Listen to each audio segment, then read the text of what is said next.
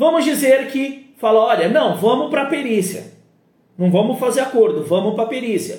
O assistente técnico vai fazer toda a análise do caso. O que, que precisa para ser colocado na perícia? Tanto para o reclamante quanto para a reclamada. Reclamante é quem entra com a ação, reclamada é quem recebe, é a empresa. Então o assistente técnico vai, ele pode trabalhar para as duas partes, para fazer a perícia junto com o perito. Nesse meio tempo aí, existem várias atividades que o assistente técnico vai fazer para o seu cliente, como por exemplo, elaborar quesitos. Quesitos são perguntas que vão ser feitas ao perito para ele esclarecer a perícia.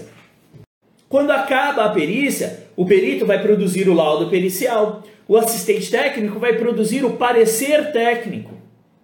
E isso está previsto também lá no Código do Processo Civil. A atividade do perito é regulamentada pelo Código do Processo Civil. A atividade do assistente é regulamentada pelo Código do Processo Civil.